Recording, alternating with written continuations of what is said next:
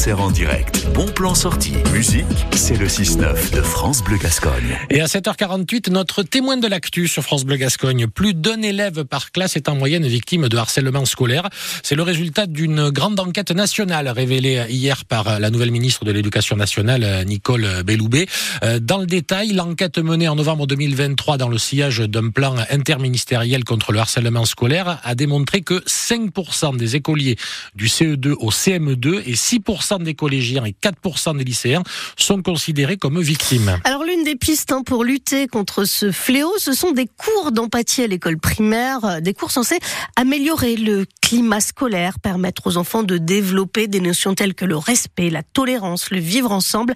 Un millier d'écoles font l'objet euh, d'expérimentations et dans la liste, il y a euh, l'école de Pontinx-les-Forges dans les Landes. C'est là-bas, Louison Leroy, que vous avez rencontré Vanessa Marguet, enseignante euh, en CE1, CE2, qui dispense ces fameux cours d'empathie. Bonjour Vanessa Marguet. Bonjour. C'est la récréation. Vous avez laissé vos élèves de CE1, CE2 aller en récré et ils viennent de terminer une séance de cours d'empathie. Qu'est-ce que vous venez de faire euh, donc aujourd'hui euh, C'est quoi ce cours d'empathie? On travaille sur euh, les qualités et les forces de chacun, parce qu'avant de se tourner vers les autres, faut déjà se connaître soi-même, savoir quelles sont ses qualités et ses forces.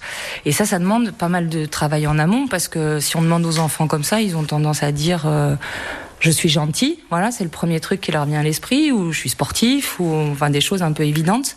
Mais finalement, quand on creuse, bah, être gentil, ça veut dire quoi? Ça peut vouloir dire euh, j'aide facilement les autres, ou euh, j'ai de l'empathie pour les autres, ou ça peut vouloir dire je sais travailler en groupe. Enfin, il y a, y a plein de choses différentes.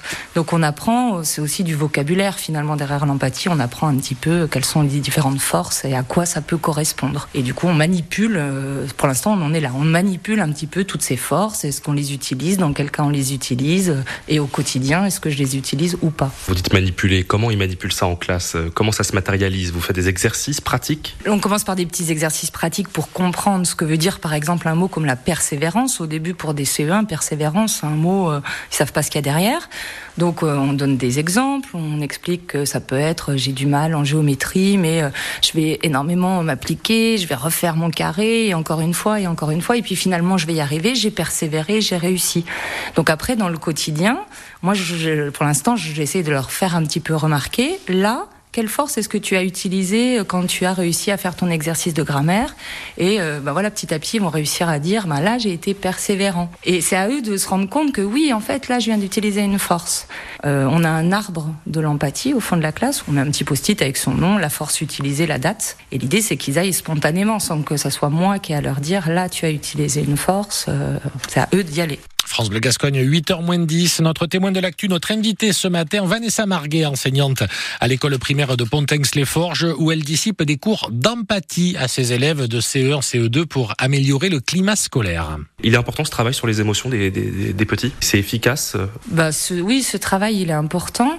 Après, efficace, c'est beaucoup trop tôt pour le dire parce qu'on vient de, on vient de démarrer vraiment les cours d'empathie en tant que tels, comme on nous demande de les mettre en place. Après, les émotions, on travaille dessus euh, tous les ans. Là, ils travaillent dès la maternelle, au CP, au CE1. En début d'année, on a travaillé sur les émotions. Ils savent identifier leurs émotions.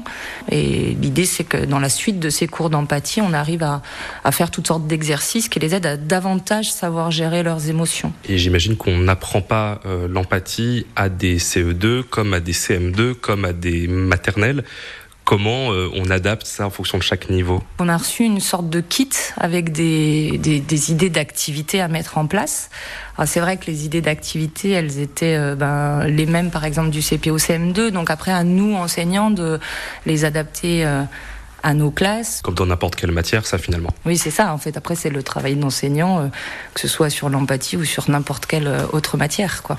Et donc, ces cours d'empathie sont voués être généralisés en France. Euh, ce serait une bonne chose, selon vous? Je n'ai pas le recul pour vous dire si ça vaut le coup, mais ça reste intéressant. Ce travail qu'on fait avec les enfants, ça leur fait réfléchir à la manière dont ils se comportent, à prendre le temps d'analyser un petit peu. Dès qu'on a un conflit dans la cour, là, on, on essaye de revenir un petit peu sur.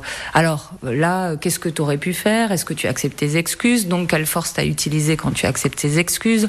Enfin voilà, ça nous permet de travailler, ça nous donne un, support pour euh, travailler, mais c'est un autre axe. On n'a pas attendu non plus les cours d'empathie pour travailler là-dessus avec les élèves. C'est juste un, un outil supplémentaire, je dirais. Et là, c'est quoi le cours ensuite? Là, on travaille sur la science. Eh ben, je vais vous laisser à votre cours de sciences. Merci beaucoup, Vanessa Marguet, d'avoir accepté de, de, répondre à nos questions ce matin sur France Bleu Gascogne. Merci. Notre témoin de l'actu, enseignante donc en CE1, en CE2 euh, sur la commune de Pontinx-les-Forges, notre invité à 7h53 sur France Bleu Gascogne.